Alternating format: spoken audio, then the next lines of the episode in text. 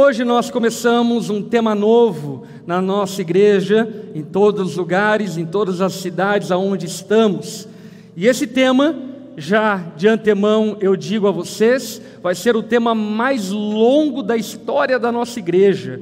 Vão ser vários meses que nós vamos expor toda a carta de Paulo aos Coríntios, 1 Coríntios. E a carta de Paulo aos Coríntios é maravilhosa porque ela tem diferentes abordagens ao longo de toda a epístola, ao longo de toda a carta. Por exemplo, Paulo vai tratar no primeiro bloco, na primeira sessão de Coríntios, acerca das, da unidade, das divisões que haviam dentro da igreja.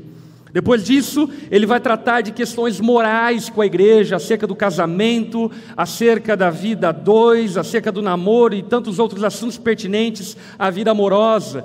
Depois, ele vai falar a respeito dos dons espirituais da ordem no culto. E por fim, ainda, ele vai tratar questões doutrinárias com a igreja, do que diz respeito à ressurreição dos mortos e à esperança que nos aguarda. Portanto, essa vai ser uma porção de tema que nós vamos junto nela fazer um mix de mesh, junto com sinais, junto com vários outros temas aí que nós abordamos ao longo da nossa história, e eu creio que vai ser muito especial da parte do Senhor, tudo aquilo que vamos aprender ao longo desses meses. Amém? Você está empolgado para isso?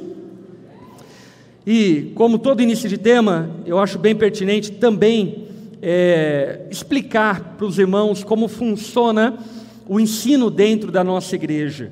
Basicamente, no culto semanal, nós expomos o texto bíblico, pregando a palavra de Deus e aplicando a sua vida de maneira bíblica. Mas também durante as semanas nós temos os grupos pequenos, que é o lugar de compartilhar aquilo que Deus tem falado com você, aquilo que o texto bíblico tem te ministrado, aquilo que você tem recebido do Senhor e pode edificar a vida de outros irmãos. E também Toda segunda-feira, às 8 horas da noite, através do canal Onda Dura no YouTube, nós temos um estudo bíblico. Se de alguma forma você quer se aprofundar no texto que nós estamos expondo e compartilhando durante aquela semana, segunda-feira, 8 horas da noite, você tem acesso ao estudo bíblico, para dessa forma é, ter a exposição do texto de maneira ainda mais aprofundada, de maneira ainda mais esmiuçada. Ok? Fica aqui para você essa dica. Dito isto, abra tua Bíblia em 1 Coríntios, capítulo 1, verso 1. 1 aos Coríntios, capítulo 1, verso 1. Alguns irmãos falaram que nós escolhemos esse texto por causa do Coríntios, mas digo de antemão que a igreja de Corinto nada parece com o Coríntios, portanto não tem conexão com o Coríntios. Porém, esse texto de 1 Coríntios fala-nos a respeito da misericórdia, da compaixão, da graça de Deus atuando sobre a sua igreja. O nosso tema se chama A Igreja Imperfeita. E deixa eu te dar um spoiler de antemão: a igreja é imperfeita. Se alguém te fez uma propaganda enganosa dizendo que nós somos bons e que tudo vai ser legal, te enganaram. E eu já te desengano agora mesmo. A igreja, historicamente, é coberta de falhas, de erros, tropeços, de pecados gravíssimos, de situações vergonhosas para a história do cristianismo. Entretanto, o que nós vamos aprender logo no início de 1 Coríntios é que essa igreja que Jesus estabeleceu, que santificou, irá santificá-la até que um dia ela seja glorificada junto a Ele. Aquele que começou a boa obra há de completá-la. E pegando carona no título desse tema que nós vamos tratar, o título da mensagem que eu quero compartilhar com os irmãos essa noite, eu intitulei de A Igreja Imperfeita do Deus perfeito. A igreja imperfeita do Deus perfeito. O que há de perfeito na igreja? Deus. Ponto. Acabou aqui. Somente Deus é perfeito. E por esse motivo, Jesus é a pedra angular da igreja. Nenhum de nós, nenhuma personalidade, Nenhuma doutrina e nenhuma tradição é a pedra angular da igreja. A pedra angular da igreja é o Cristo, o Filho do Deus vivo. É Ele que edificou a igreja e é Ele que a chamou para a santidade e é Ele mesmo que garante o êxito dessa obra. A igreja de 1 Corinto, de Corinto, ela é uma igreja complicadíssima.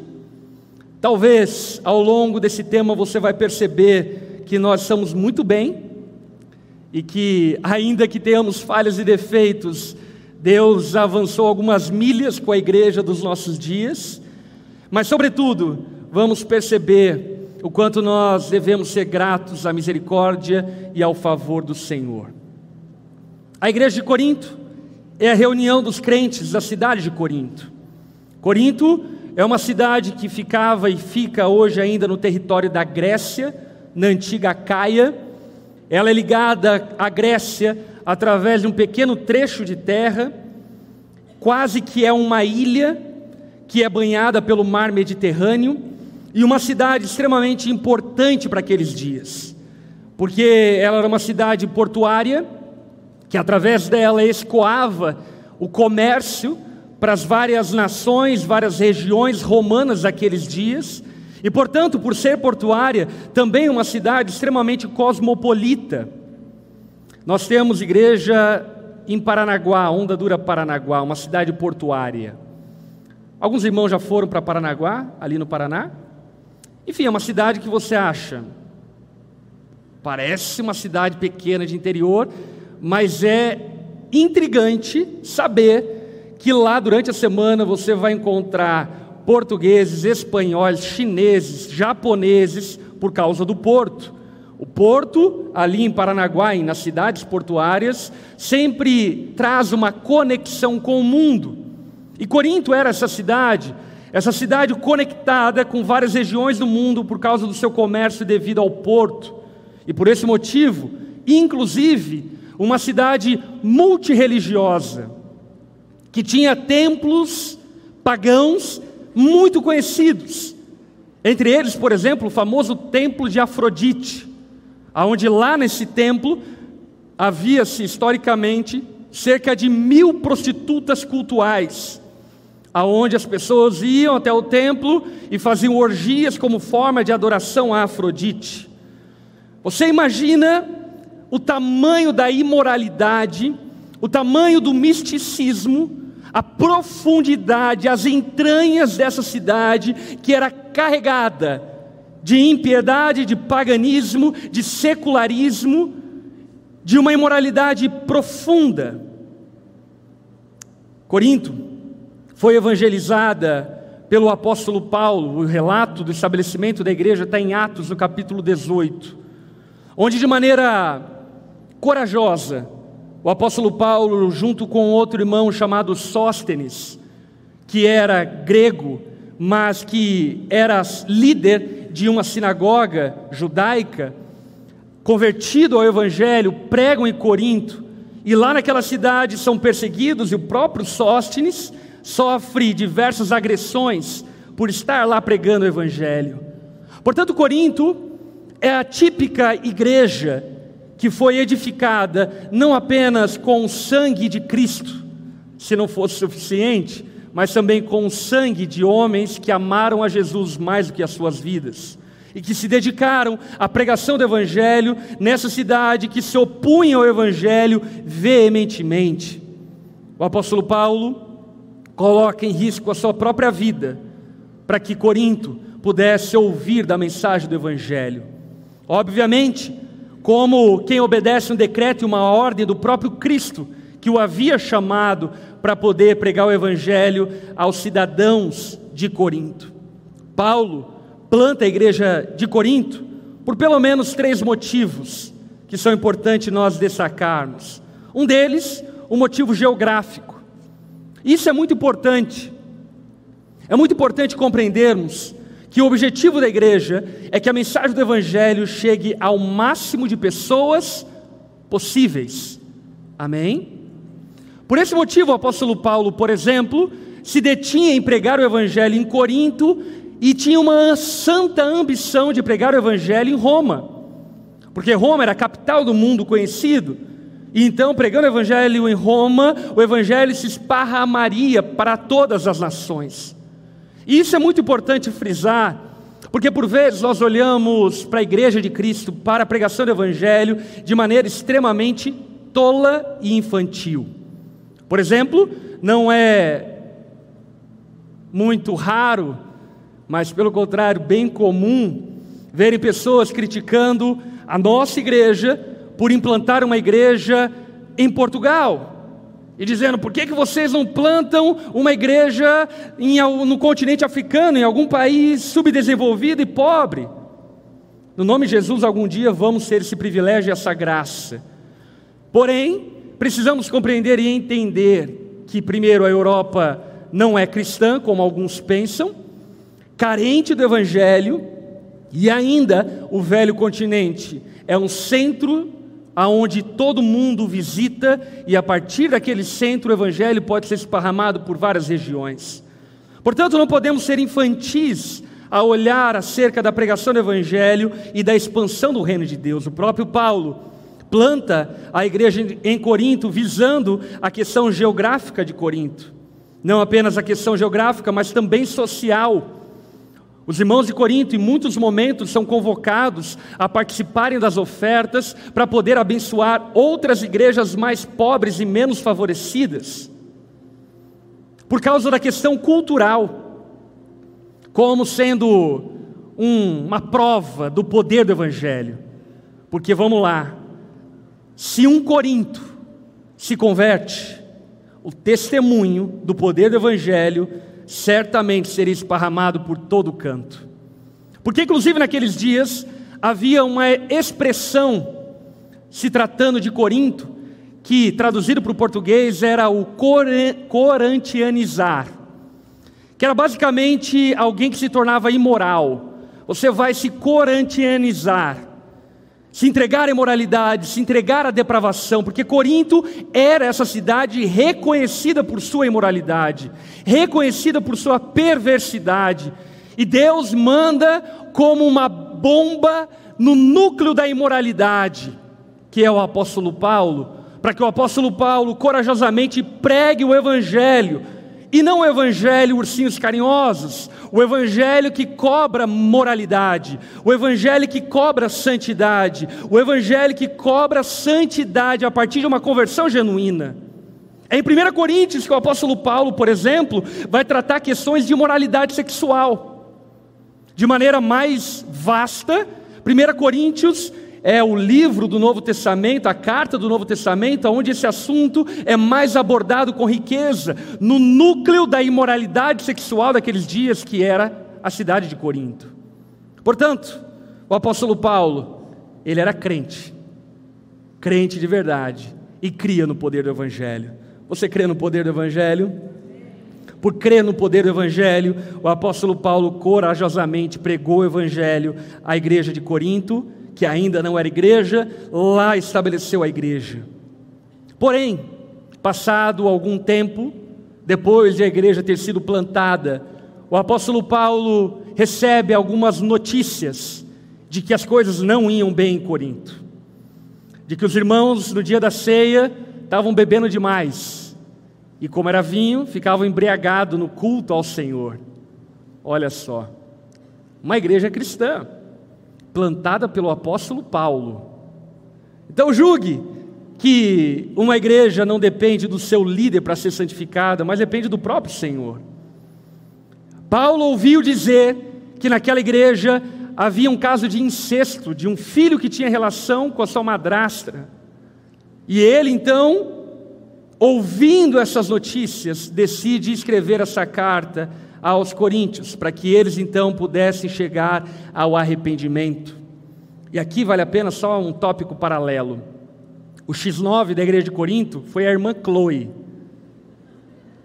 O típico nome de uma irmã fofoqueira, não é? Irmã Chloe. Mas glória a Deus pela irmã Chloe. Porque os problemas da igreja existem para serem tratados. Meu irmão, não é fofoca você procurar os líderes da igreja para relatar pecados que há no meio da igreja. Nós Não receberemos do Senhor todos os dias discernimento e visão para encontrar equívocos e erros que existem no meio da igreja. É necessário que tenhamos um voto de santidade e preservemos a igreja de pecados que possam porventura haver no meio dela, desde moralidade, divisão e tantos outros pecados que podem surgir no meio da igreja. A irmã Chloe foi usada por Deus, foi lá aonde Paulo estava em Éfeso e falou: Paulo, você não sabe Lembra aquela igreja? Então, os irmãos estão pecando. E não estão pecando pouco. Faça alguma coisa.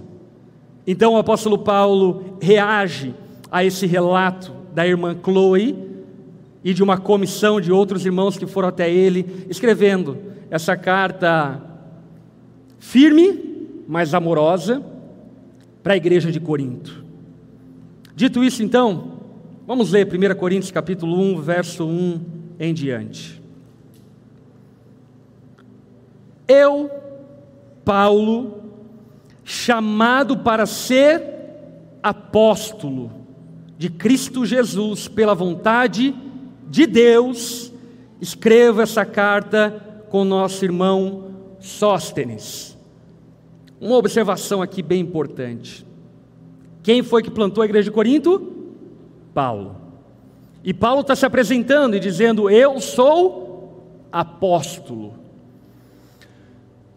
Esse termo e essa nomenclatura apóstolo é uma nomenclatura que pode ter alguns sentidos no nosso tempo. Porém, biblicamente e originalmente, é importante talvez preservarmos essa nomenclatura para apenas o colégio apostólico dos doze mais o apóstolo Paulo. Porque de fato somente eles receberam autorização da parte de Deus para terem um tom normativo no seu ensino. Foi o próprio Deus que os vocacionou e os chamou para, dentre tantas coisas, redigirem e escreverem o Novo Testamento, para que eu e você tenhamos a sã doutrina nas nossas mãos. Portanto, aqui já vale a pena um alerta Tome cuidado com qualquer pessoa que se autodenomina ou se denomina apóstolo. Obviamente, tente entender o que ele está querendo dizer. Você está dizendo apóstolo, um missionário, um enviado, porque o termo significa exatamente isso. Sim, não, é apenas um missionário. Ok, então você pode ser um apóstolo nesse sentido, mas jamais alguém se denominar e se colocar numa posição de que tem uma voz normativa da parte do Senhor, porque isso se restringiu aos doze mais Paulo. Agora, o que é curioso é que essa igreja conhecia Paulo, ele que plantou essa igreja. Será que eles não sabiam que ele era apóstolo? Será que eles não conheciam muito o apóstolo Paulo ao ponto de confiar nele? Sabe o que é intrigante, meus irmãos? É que o apóstolo Paulo aqui está dando a famosa carteirada apostólica. Paulo está batendo na mesa e dizendo: me ouçam, porque eu fui, eu fui comissionado pela parte do Senhor para pregar o Evangelho. E isso é intrigante, porque o apóstolo Paulo certamente amava aquela igreja, ele havia estabelecido, mas aquela igreja começou a duvidar da apostolicidade do apóstolo Paulo e começou a levantar rumores e difamações e calúnias contra o apóstolo Paulo, calúnias que inclusive envolviam questões financeiras já naqueles dias. Calúnias a respeito da doutrina que o apóstolo Paulo ensinava, e mesmo o apóstolo Paulo, tendo plantado essa igreja, ele precisou relembrar aquela igreja de quem ele era da parte do Senhor. E portanto, ele dá essa carteirada apostólica dizendo: Eu sou o apóstolo, eu fui comissionado por Deus. Não apenas eu implantei essa igreja, mas eu tenho autoridade da parte do Senhor sobre essa igreja, junto com o irmão Sóstenes. No verso 2, a palavra de Deus continua a dizer: A igreja de Deus em Corinto, aqueles que ele santificou por meio de Cristo Jesus, vocês foram chamados por Deus para ser seu povo santo, junto com todos que em toda parte invocam o nome de nosso Senhor Jesus Cristo, Senhor deles e nosso. Que Deus, o nosso Pai e o Senhor Jesus Cristo, eles deem graça e paz. Sempre agradeço ao meu Deus por vocês, pela graça que eles têm dado em Cristo Jesus. Por meio dele, os enriqueceu em tudo em toda capacidade de expressão, em todo entendimento, a mensagem a respeito de Cristo de fato se firmou em vocês, uma vez que nenhum dom espiritual lhes falta, enquanto esperam ansiosamente pela volta de nosso Senhor Jesus Cristo. Ele os manterá firmes até o fim, para que estejam livres de toda culpa no dia de nosso Senhor Jesus Cristo. Deus é fiel e Ele os convidou a ter comunhão com Seu Filho Jesus Cristo, nosso Senhor. Amém? Vamos orar? Baixa a cabeça, feche seus olhos, vamos orar ao Senhor. Pai, nós dedicamos ao Senhor esse tempo aonde a sua palavra está sendo exposta. Dedicamos não como quem quer mero conhecimento intelectual, mas como quem tem fome e sede da verdade eterna que somente o Senhor tem.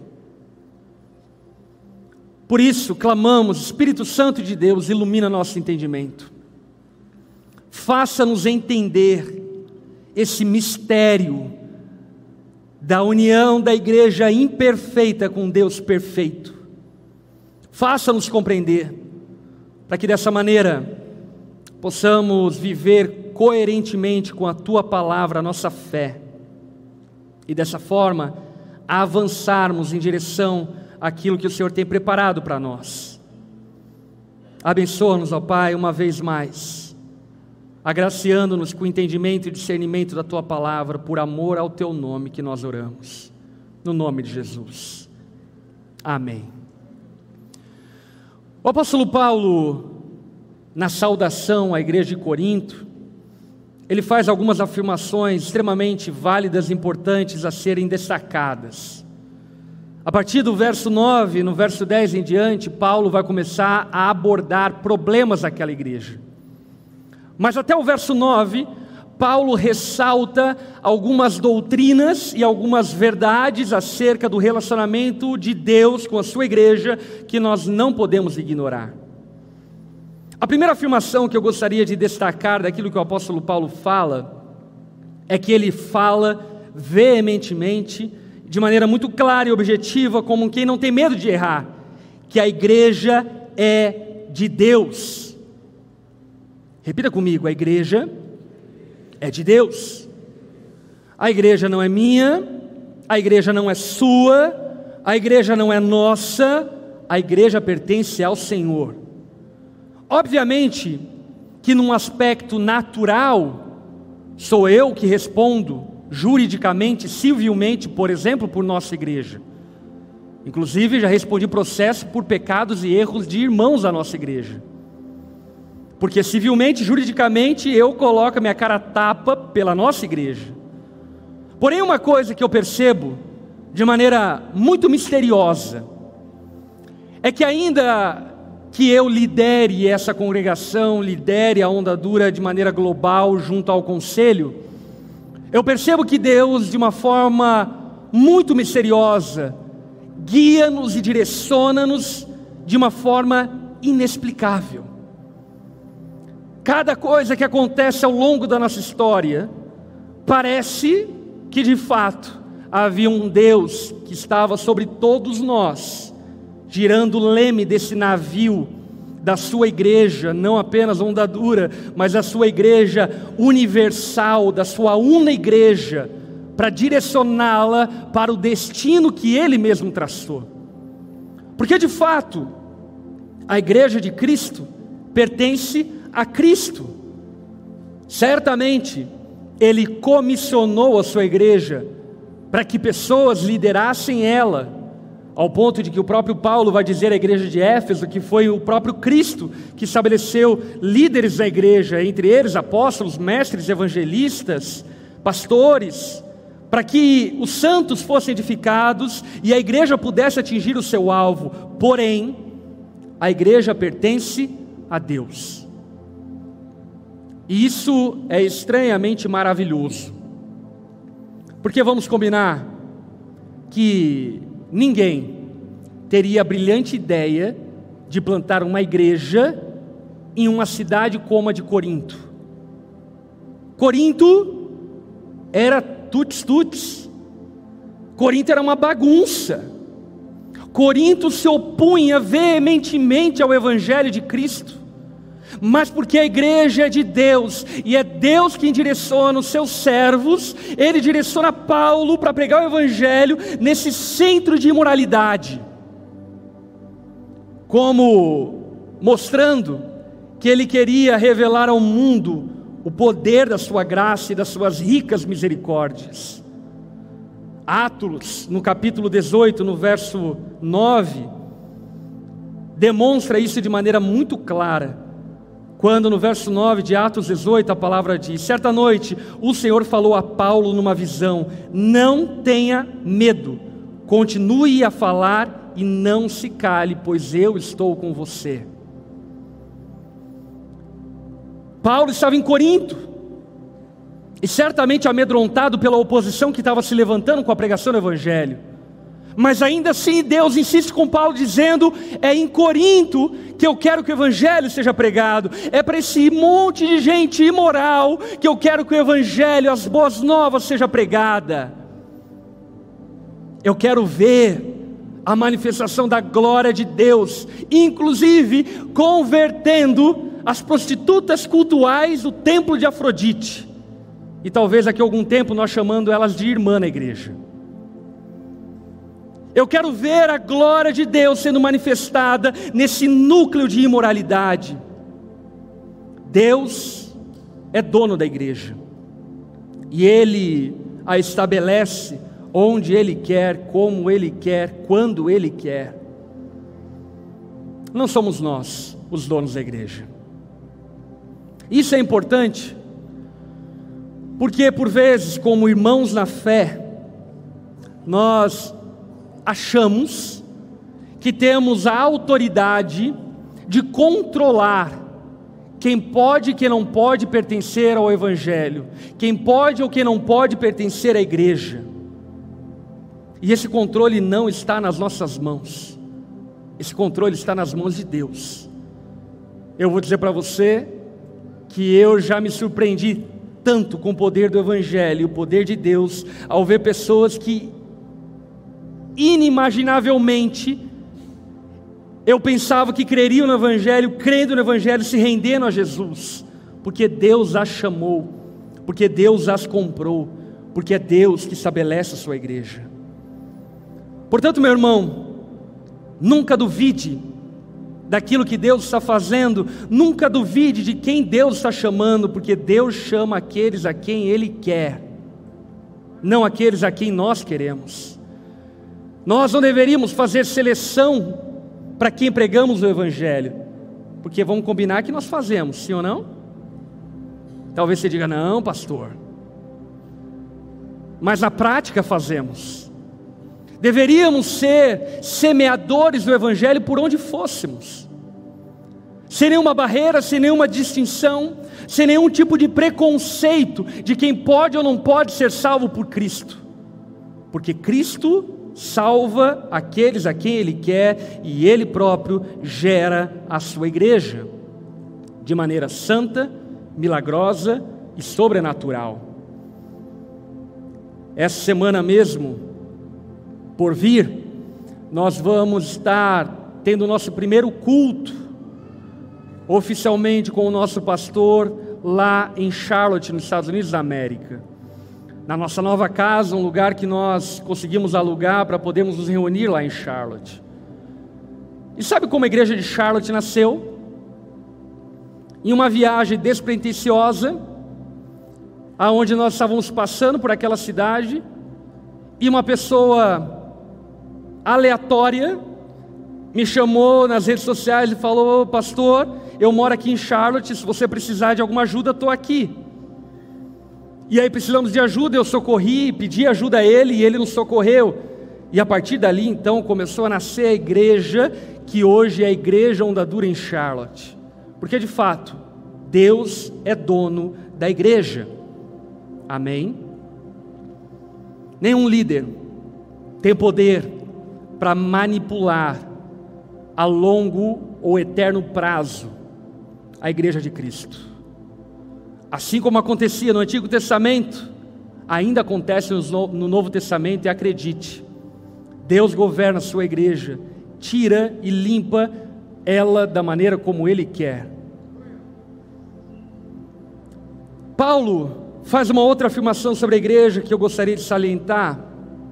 Ele diz que a igreja de Cristo é a igreja que foi santificada, no pretérito perfeito, ela foi santificada por Cristo. É muito importante compreendermos que todos aqueles que pertencem à igreja de Cristo já foram no tempo passado, quando Cristo derramou o seu sangue na cruz, santificados e separados por Deus. Quantos aqui creem em Jesus e seguem a Jesus com toda a sua vida? Levante sua mão. Você é um santo de Deus. Nós somos santos de Deus, separados por Ele, separados para a glória dEle. E a partir disso precisamos compreender a santidade em dois aspectos: um aspecto posicional e um aspecto processual. Em outras palavras, você que crê em Jesus já foi separado por Ele e pertence a Ele. Essa já é uma realidade eterna e espiritual, imexível, inabalável. Mas ao mesmo tempo, processualmente, estamos sendo transformados. Por isso, que na igreja de Cristo, existem pessoas imperfeitas. Porque essas pessoas imperfeitas foram chamadas para pertencer a Cristo. E agora estão se submetendo a um processo de transformação. O que não existe na igreja de Cristo é a banalização da imperfeição. A imperfeição na igreja de Cristo nunca será aplaudida. Os pecados na igreja de Cristo nunca serão aplaudidos, ovacionados como se fossem virtudes. Porque ainda que talvez você, eu, nós sejamos os piores dos pecadores, nós fomos chamados para a santidade.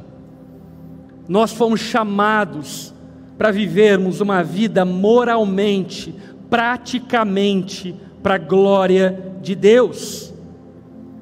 Por esse motivo, quem pertence ao povo de Deus, portanto, a igreja de Cristo, não pode, não deve e não é aquele tipo de gente conformada com o seu pecado.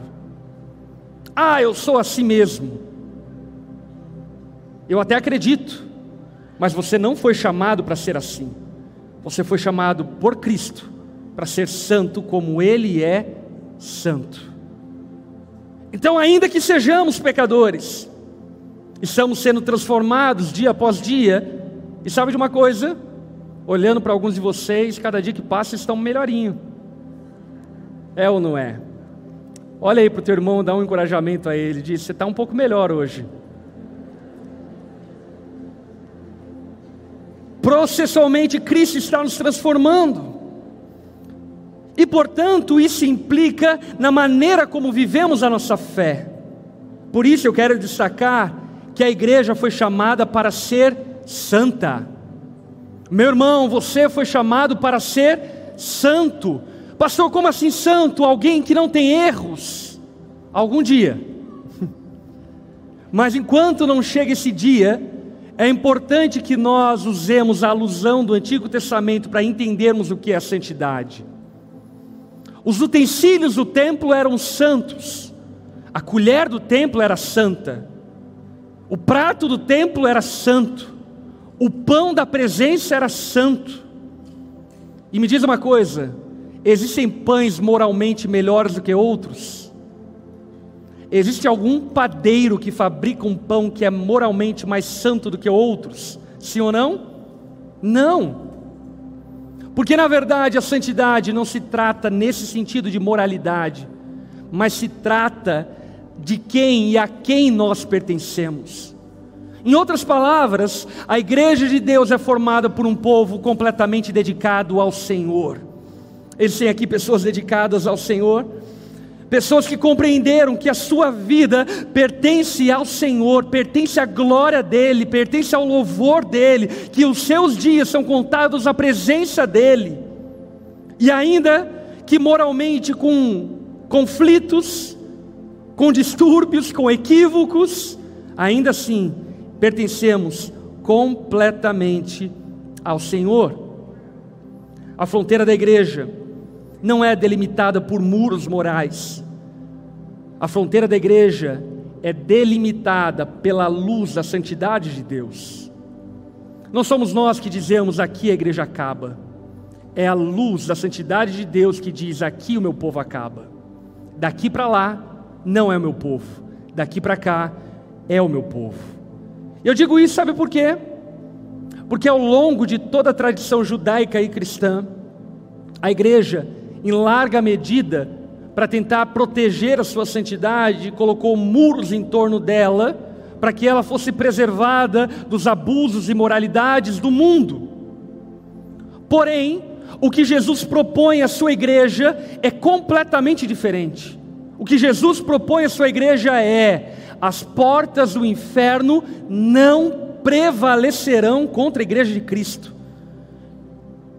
Quando nós ouvimos isso, talvez podemos pensar que esse texto trata-se de tipo assim, nós aqui trancados numa vigília de oração orando e os charamanaias rolando, e a glória de Deus manifesta aqui no nosso meio, e de repente começam os demônios bater na porta. Pô, nós vamos entrar. E aí a gente olha para a porta e diz: não, as portas não vão cair. Não, esse versículo não fala sobre isso, isso é um erro hermenêutico. Esse verso fala sobre uma igreja que avança contra a imoralidade do mundo, contra o mundo caído, e o mundo não resiste ao poder da igreja, porque as fronteiras da igreja não são delimitadas por muros morais, a fronteira da igreja é delimitada pela luz da santidade de Cristo. É Cristo que determina onde a sua igreja está, a partir da luz que irradia de todo aquele que nasceu de novo. Amém? E não é luz mística de cristais e horóscopo e áurea. Amém, irmãos? É a luz da verdade, a luz do Evangelho, a luz da palavra de Deus. A igreja foi chamada para ser santa. Charles Spurgeon fala algo muito curioso a respeito disso. Ele diz: quando os membros de nossas igrejas demonstrarem o fruto de verdadeira piedade, imediatamente encontraremos pessoas perguntando qual é a árvore que produz esse fruto. Nós fomos chamados para ser diferentes. Você não foi chamado para ser qualquer um. E não é aquele tipo de discurso que mãe faz para um filho: Filho, você não é qualquer um. Não, não é esse tipo de discurso. É o tipo de discurso de Deus, como dizendo para a sua igreja: Vocês não são qualquer um. E sabe de uma coisa? Durante algum tempo, e ainda hoje, muitas pessoas pensam e sustentam que a diferença que a igreja tem com o mundo são aspectos naturais superficiais e estéticos. Por exemplo, quantas pessoas pensam que a nossa igreja não pertence a Deus porque ela tem uma parede preta? Como se o limite do povo de Deus fosse delimitado por uma parede branca. Quantas pessoas julgam de maneira estereotipada aqueles que pertencem ao Senhor porque tem brinco ou não tem, porque tem piercing ou não tem, essa semana mesmo eu ouvi uma coisa que eu já ouvia no passado há bastante tempo acerca de brinco de piercing. Alguém dizendo, pastor, é verdade que em cada furo de piercing entra um demônio. E sabe, meus irmãos, essa santidade que a igreja promoveu durante muito tempo foi uma santidade barata, equivocada e que por fim gerou péssimos testemunhos. Porque a irmã estava com o cabelo arrastando no chão, mas estava traindo o marido. Porque o outro não estava assistindo televisão, mas estava roubando. Porque a outra não tinha furo na orelha, mas estava mentindo e fofocando. Porque o outro tinha uma retórica extremamente corretinha, quadrada, mas estava carregado de ódio, amargura e vaidade no coração. A santidade da igreja, meu irmão, ela não tem a ver com estereótipos, ela não tem a ver com essa superficialidade que pertence aos homens, mas ela tem a ver com um coração regenerado, completamente dedicado a agradar ao Senhor e viver para a sua glória um coração inclinado à vontade do Senhor, e no dia em que vivermos esse tipo de santidade, certamente os frutos apontarão para a qualidade da árvore. No verso 2 do capítulo que lemos, o apóstolo Paulo diz algo que eu quero destacar, quando ele afirma: Vocês foram chamados por Deus. Repita comigo, eu fui chamado por Deus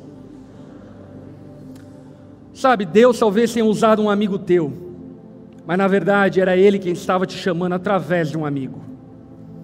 Era Ele que, como diria o salmista, que de maneira assombrosa te teceu no ventre da sua mãe, te forjou e te preparou para pertencer a Ele por toda a eternidade. Vocês foram chamados por Deus para ser seu povo santo, junto, e aqui eu destaco, junto com todos os que em toda parte invocam o nome do Senhor. Repita comigo: junto com todos. Precisamos entender algo fundamental. A igreja de Cristo é una. A igreja de Cristo, ela tem um credo que delimita a sã doutrina mas ela tem diversas confessionalidades diferentes uma da outra, que não delimitam quem pertence ou quem não pertence a ela. Precisamos fugir desse espírito evangelical dos nossos dias, de que a igreja de Cristo é apenas aqueles que confessam a minha tradição teológica ou é apenas aqueles que creem da mesma forma como eu, ipsilipsiri? E a verdade é que absolutamente não. A igreja de Cristo, ela é muito maior do que a onda dura Joinville. A igreja de Cristo é muito maior do que a onda dura global. A igreja de Cristo é muito maior do que todas as igrejas que hoje existem, porque a igreja de Cristo transcende tempo, eras, geografia. A igreja de Cristo é reunião de todos aqueles que creem na mensagem do Evangelho e dessa forma vivem uma vida santa dedicada ao Senhor. E por que eu estou afirmando isso? Eu estou afirmando isso porque nós precisamos aprender a viver unidade, a começar na nossa casa, para que não façamos também um discurso miss mundial. Ah, o que você deseja? Paz mundial e unidade nas igrejas.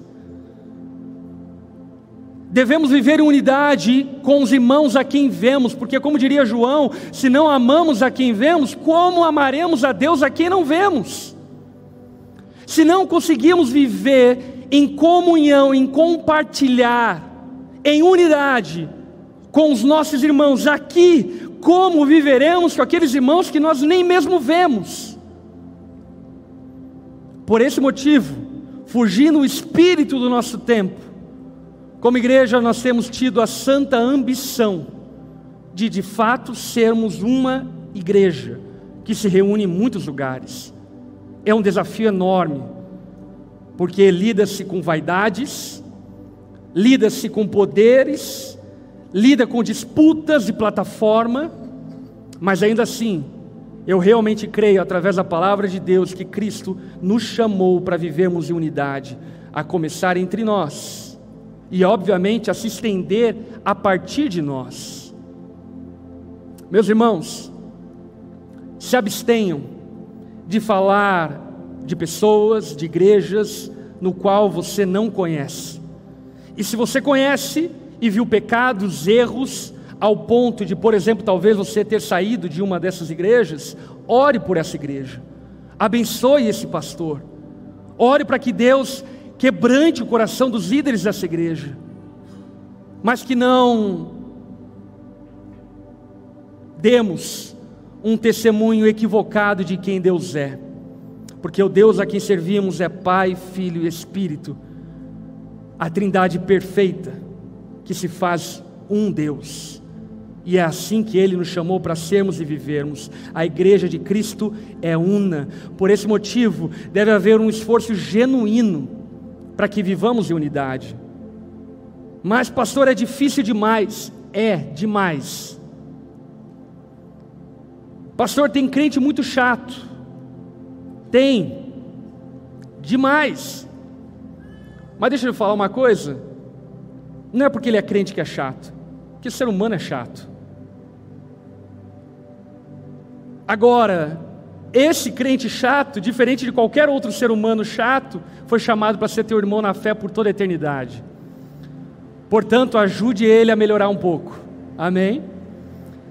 Ajude ele a ser um pouco mais agradável, para que vocês possam ter um ótimo banquete durante a eternidade. A igreja de Cristo é uma. O apóstolo Paulo, ele vai falar algo sobre aquela igreja que é extremamente admirável. Ele diz claramente que a igreja de Deus, a igreja de Corinto, tem tudo o que precisa para responder ao chamado de Deus. Paulo fala que eles foram capacitados com toda capacidade, entendimento e dom espiritual. Nós, ouça, temos tudo o que precisamos para responder ao chamado de Cristo a nós como igreja não nos falta absolutamente nada. A igreja de Deus sempre terá tudo o que precisa para fazer aquilo que o Senhor a chamou para fazer. Agora, sabe o que é intrigante acerca dessa igreja? Porque eles tinham a doutrina correta, em certa medida, a palavra de Cristo havia firmado neles, eles criam no Evangelho da forma certa, mas ainda assim haviam muitos pecados no meio daquela igreja. Mais uma vez, reforçando a todos nós, que a igreja de Cristo, ela vive essa coerência, incoerência, de irmãos que têm a doutrina certa, amam a Jesus, mas que tropeçam em pecados horríveis. E sabe de uma coisa? Continuam sendo nossos irmãos, porque se Deus nos chamou de igreja, quem somos nós para dizer que não são mais igreja conosco?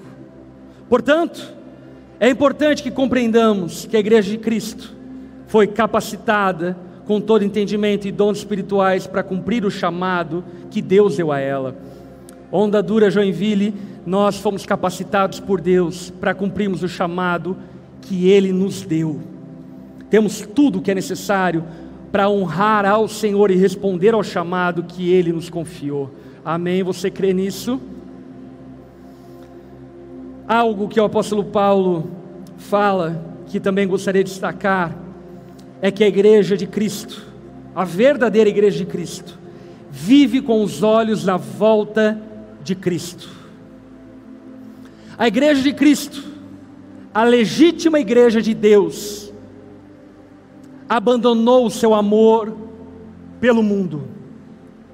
E agora, o seu amor está reservado à eternidade. A igreja de Cristo anseia pela volta de Cristo. Meu irmão, nenhum problema em você desejar uma melhor condição de vida. Que Deus te abençoe. Solteiros, nenhum problema vocês desejarem casar. Que Deus te abençoe. Nenhum problema em você sonhar em ter uma casa nova. Que Deus te abençoe, que você consiga realizar esse sonho. Porém, nós devemos ser marcados por uma santa ambição pela eternidade, porque a nossa pátria não é aqui, a nossa pátria ainda há de vir, é lá que nós vamos pisar em cima do ouro, é lá que teremos os nossos olhos enxugados todas as lágrimas, é lá que não haverá mais problemas, é lá que usufruiremos da plenitude de Deus. Portanto, a igreja de Cristo desapegou-se do amor ao mundo e ama a eternidade. Como diria o apóstolo Paulo, se eu tiver muito ou pouco, tudo bem, porque eu aprendi o segredo de viver contente em toda e qualquer circunstância. Os meus olhos estão naquilo que há de vir. Por esse motivo, a igreja de Cristo, ela não tem como marca o amor ao mundo. E infelizmente, muitos que se autodeclaram igreja de Cristo, transformaram a palavra de Deus em manual para auto performance pessoal, transformaram a igreja num câmbio espiritual para barganhas e trocas econômicas e financeiras, transformaram o altar do Senhor de adoração em um lugar de realizações e sonhos pessoais. Essa não é a marca da igreja. A igreja de Cristo olha para a eternidade Sei porque a igreja tem pouca influência no mundo atualmente, diria Charles Spurgeon. É porque o mundo tem muita influência na igreja. Meus irmãos, não sigamos os modismos do nosso tempo. Não nos apeguemos aos valores dos nossos dias. Não nos entreguemos ao espírito da nossa era. Como diria a palavra de Deus, fuja dessa geração perversa, fuja desse tempo doentio, fuja, porque essa geração está marchando rumo à condenação eterna, mas a igreja de Cristo está marchando à pátria celestial, a igreja de Cristo está caminhando para o encontro com o Senhor por toda a eternidade. Por fim, e talvez mais importante, que é o que o apóstolo Paulo encerra essa perícope de texto, quando ele afirma a esperança que ele tem de que essa igreja de Corinto, problemática, com os irmãos bêbados no culto, com os outros gulosos comendo sem dividir, com caso de incesto, culto uma bagunça, os irmãos falando em língua sem ninguém para traduzir, lá, lá, lá, lá, lá, o pastor tentando falar, ninguém entendendo nada. Essa igreja bagunçada, imoral, essa igreja meio destrambelhada, desordenada, ainda assim o apóstolo Paulo olha para ela e diz: essa igreja alcançará o seu alvo por causa da fidelidade do Senhor. A igreja se manterá firme até o fim por causa da fidelidade de Jesus. Meus irmãos, eu não tenho dúvida de que a igreja de Cristo triunfará sobre as trevas a igreja de Cristo triunfará sobre os dias maus. E ainda que seja apenas um remanescente, esse remanescente será preservado por toda a eternidade, porque a igreja de Cristo tem a garantia do próprio Cristo de que ela terá êxito nesse chamado que o Senhor nos confiou. Nós somos como flechas, não confiamos em nós para atingir o alvo, mas confiamos na fidelidade de quem lançou essa flecha, o nosso próprio Senhor. Foi Ele que lançou essa flecha e ela atingirá o seu alvo. Por esse motivo, meus irmãos, não julgue mal a igreja. Nós estamos inacabados. Se você está assistindo a gente ou visitando a gente e tem expectativa de que a igreja seja um desfile moralista, desista.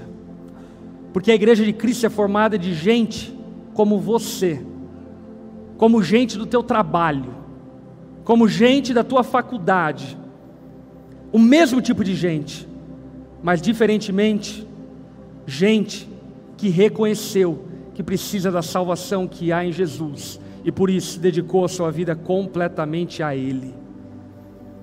Por isso, meus irmãos, essa mensagem certamente é um convite para aquele tipo de pessoa que diz: Pastor, eu não estou pronto ainda para me batizar.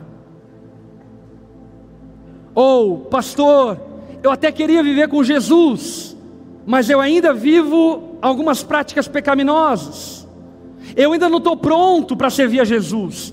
Eu ainda não estou pronto para tomar a ceia. Eu ainda não estou pronto para ser um cristão, para ser um discípulo. Deixa eu lhe falar algo. você por você mesmo nunca estará pronto. Nunca. A prontidão e o aprontamento não é obra das nossas mãos, é obra do Senhor, que transforma todos aqueles que se rendem a Ele, crendo na boa nova de que Cristo é suficiente para a nossa salvação, para a nossa santificação, para a nossa glorificação e para a nossa vida eterna junto a Ele. Por isso, meus, meus irmãos, a igreja, ela é o lugar de pessoas imperfeitas. Se você se passa com a bebida, a igreja é o lugar para pessoas que se passam com a bebida, mas creem no Evangelho e arrependem-se dos seus pecados e buscam no Senhor melhorarem. A igreja é para adúlteros, a igreja é para pessoas que têm problemas com a afetividade, a igreja é para pessoas que têm problemas com diversos vícios, com diversos comportamentos imorais, a igreja é para pessoas que reconhecem o seu pecado, e não para pessoas que querem destilar e desfilar moralidade. A igreja para gente que ama a Deus, ainda que com fragilidades, defeitos e pecados, e que confiam que Ele começou a boa obra e irá completar. Amém? Abaixe tua cabeça, feche seus olhos.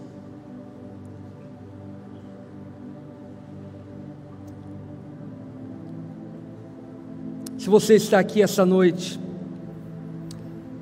presencialmente ou nos acompanhando através da internet, eu quero lhe afirmar que a igreja de Cristo é imperfeita.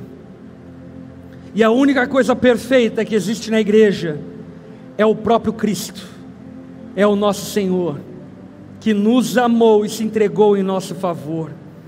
Nós ainda estamos inacabados. Certamente você verá problemas na igreja. Certamente você se decepcionará com pessoas. Não tenha dúvidas disso. Porém, ainda que a igreja seja imperfeita, o Deus perfeito tem nos chamado para vivermos uma vida santa, dedicada a Ele e confiarmos que Ele acabará a obra em nós.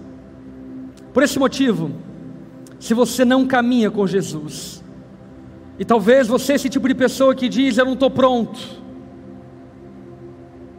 Se nessa noite você compreendeu que o povo de Deus é formado por pessoas que não estão prontos, mas que creram em Jesus. E dessa forma você também crê em Jesus, crê no que Ele pode fazer na tua vida, crê que Ele pode te transformar. Se você é essa pessoa, onde você está, de cabeça baixa, olhos fechados, eu quero lhe convidar a se render a Jesus nessa noite e receber dele a graça, o amor, a misericórdia necessária para caminhar com ele a partir daqui. Se você não tem caminhado com Jesus, e nessa noite o teu coração está convencido de que Deus te chamou para caminhar com Ele, eu quero lhe convidar a fazer uma oração junto comigo, se rendendo a Jesus. Se você é essa pessoa, repita comigo essa oração, diga assim a Ele: Senhor Jesus, eu reconheço que eu sou pecador. Eu reconheço que eu sou imperfeito. e diante da tua perfeição, eu me humilho, reconhecendo que eu nunca alcançarei o alvo, se não for o Senhor que me direcionar para esse alvo. Eu creio que tu me amou, Jesus. Creio que tu me escolheu para pertencer a ti. E por isso a minha oração nessa noite é: receba a minha vida em resposta ao teu amor por mim. Eu me rendo a ti, Jesus, e reconheço que só tu pode me salvar, só tu pode me transformar. Eu oro dessa forma e me coloco diante do Senhor em nome de Jesus. Amém. Ainda de cabeça baixa, olhos fechados. Se você fez essa oração, eu queria te convidar a levantar uma das suas mãos do seu lugar. Eu quero te ver, eu quero orar por você. Você que fez essa oração, se rendendo a Jesus, levante uma das suas mãos do seu lugar. Amém. Amém. Você que está em casa e fez essa oração, manifeste-se no chat dizendo: Eu me rendo a Jesus, nós queremos orar por sua vida.